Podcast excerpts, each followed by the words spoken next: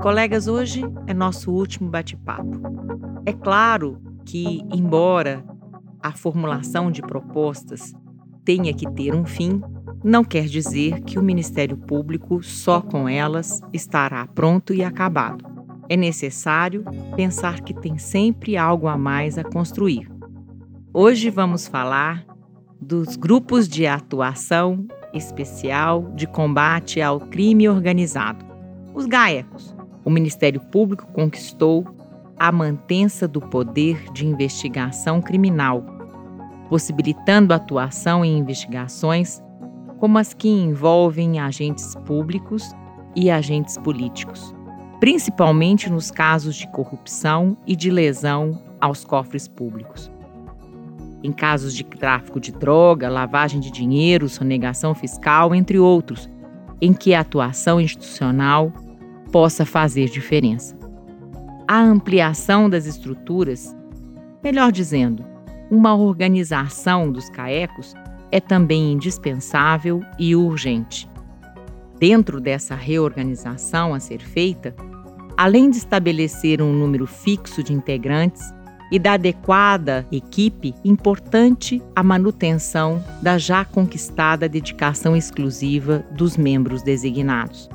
Da mesma forma que as coordenadorias, entendo necessário que fixemos prazo para essa atuação de dois anos, possível uma recondução.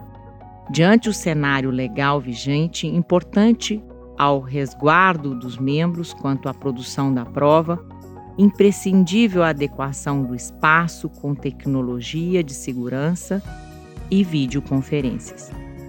Como estrutura de apoio, inaugurou uma nova era de nossas atuações ainda que necessite de adequações e de uma forma segura de atuação, com certeza reconhecemos toda a visibilidade que os GAECOS trouxeram para a credibilidade da instituição.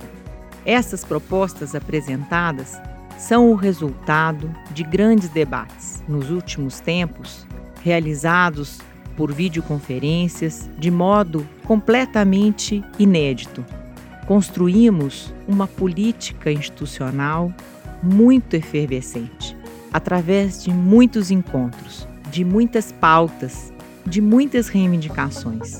Ouvi-los, como eu já disse, foi um dever ao qual me impus como candidata.